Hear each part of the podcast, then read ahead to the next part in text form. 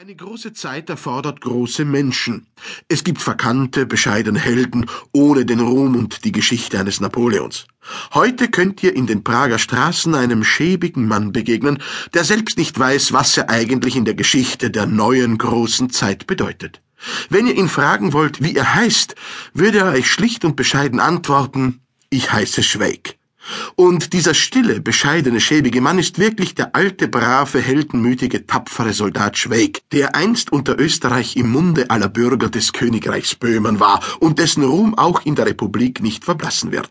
Schweig, der vor Jahren den Militärdienst quittiert hatte, nachdem er von der Militärärztlichen Kommission endgültig für blöd erklärt worden war und der sich nun durch den Verkauf von Hunden, hässlichen, schlechtrassigen Scheusalen ernährte, deren Stammbäume er fälschte, war gerade dabei, aus einem dieser dreckigen Straßenköter einen reinrassigen Hund mit Stammbaum zu machen, indem er ihn mit Rabensilber einfärbte. Das Attentat No, Hundsfichte-Pattes, jetzt schaust du. Jetzt mach mal einen richtigen Rassehund aus dir. Wirst alle anderen Hunderl dort beißen, die dir zu nahe kommen. Das wird eine Freude, das wird ein neues Herr sein, no? Schau nicht so dreiherzig, depperter Hund. So wird nie eine Bestie aus dir. Als Frau Müller die Bedienerin hereinkam. Bestie? No, nicht Sie, Frau Müller, der Hund. Ach so. Sagen Sie, Herr Schweig, haben Sie's auch schon gehört? Nu was? Na, jetzt haben Sie uns den Ferdinand umgebracht. Was für ein Ferdinand meinen Sie, Frau Müller? Ich kenn zwei Ferdinande.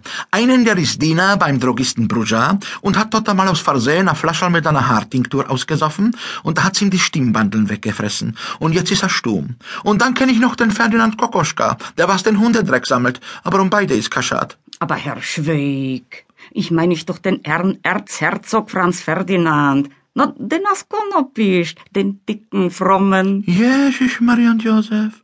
Nur das ist aber gelungen. Und wo ist ihm denn das passiert, dem Herrn Erzherzog? In Sarajevo haben sie ihn mit einer Revolver niedergeschossen. Na, er ist dort mit seiner Erzherzogin im Automobil gefahren. Nur das schau her, im Automobil, Frau Müller, im Automobil. Und noch dazu in Sarajevo, das ist in Bosnien, Frau Müller. Na, ich weiß. Nur das haben sicher die Türken gemacht. Wieso die Türken? Nur wir hätten ihnen halt das Bosnien und Herzegowina nicht wegnehmen sollen. Nur also, Frau Müller, der Herr Erzherzog ruht also schon in Gottes Schoß.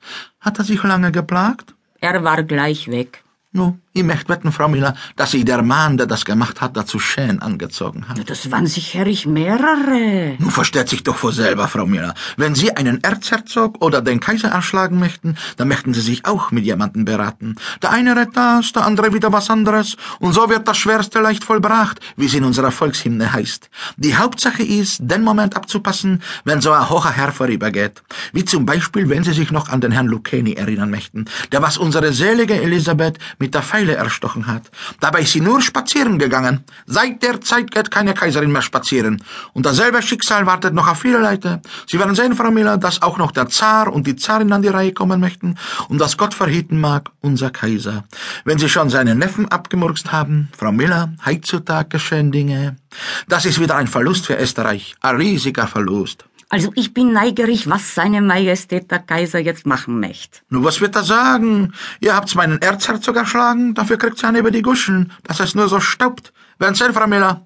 Es möchte einen Krieg geben. Glaubst dem Schweig. Nur seien so gut, Herr Schweig. Also, das wäre sicher eine schlimme Sache. Nun, das versteht sich doch vor selber, Frau Müller. Leicht hat es unser Kaiser dabei nicht. Naja, vor allem, weil man ja nicht weiß, wer sich sein Nachfolger sein wird. Nur freilich, wer möchte schon auf einem Sessel sitzen, wo es rundherum vor Attentätern nur so wimmelt und man möglicherweise schon in der Früh abgemurkst wird. Vielleicht noch vor der Morgentoilette.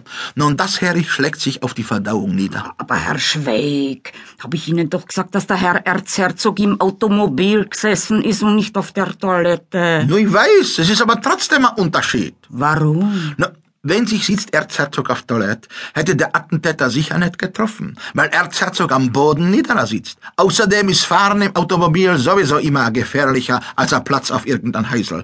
Na ja, Frau Müller, ich gehe jetzt mit den Hundeln auf 30 Kronen und dann zum Kelch auf Würstel. Wissen Sie, die ganze Geschichte mit dem Erzherzog erinnert mich an meinen Obersten vom 91. Regiment. Der hat sich ja immer eingebildet, dass es beim Manöver ist sicherer, wenn er zur Verrichtung von menschlichem Geschäft sich von Übungsplatz zurückzieht und in abseits gelegene Streicher macht. Und was war Resultat? Er hat sich gesetzt über Fuchsloch, unabsichtlich, versteht sich. Fuchs hat den Geruch nicht kennen leiden.